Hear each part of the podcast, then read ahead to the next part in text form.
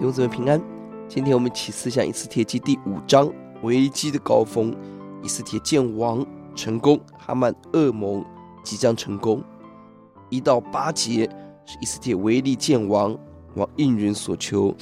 九到十四节是哈曼的恶谋，要谋杀。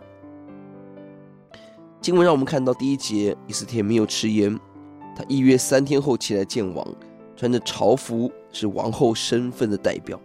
按照规定，若没有王的许可，擅自觐见，死路一条。以斯帖冒冒着生命的危险来为犹大人求生命。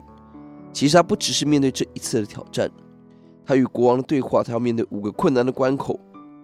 五章二节未经王许可擅自进宫；五章四节邀请王赴宴席；五章七节再邀王跟哈曼赴席；七章第三节求命，自己与本族的命；八章三节求王改变王命。每一个都极其困难，但以斯帖勇敢、智慧、敏锐，与圣灵同工，完成了拯救的工作。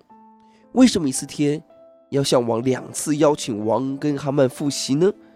这可能是以斯帖的计划，先取得信任，再来要求；也可能利用两次的机会争取王的欢心，趁机观察哈曼。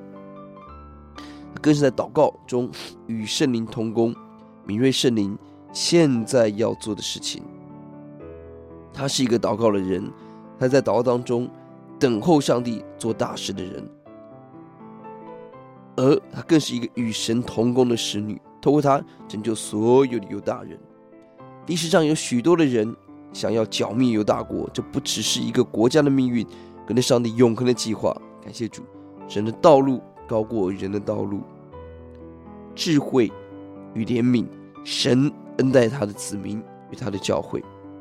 哈曼得利洋洋，只有我一个人与王王后吃饭。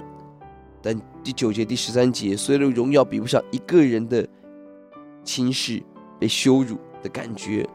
恶人的骄傲使他不能够容纳一点对自己的批判、反对。十四节要杀末底改，只有一个理由，就是不要影响自己的心情，让我可以欢欢喜喜的复习。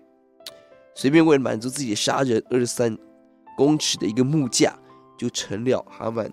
自己的刑具，是的，何等的奇妙！神的时间让一切变为美好。我们来祷告，主，我们仰望您，哦，主啊，主啊！当我们在祷告的时候，我们相信你有你的时间表，让我们就按着上帝的时间表，跟着耶稣走。即便恶人嚣张，即便攻击的势力不断，但我们仍然相信神的旨意仍然掌权，保护你儿女走在你平安的道路上。听我们的祷告，感谢。奉耶稣的名，阿门。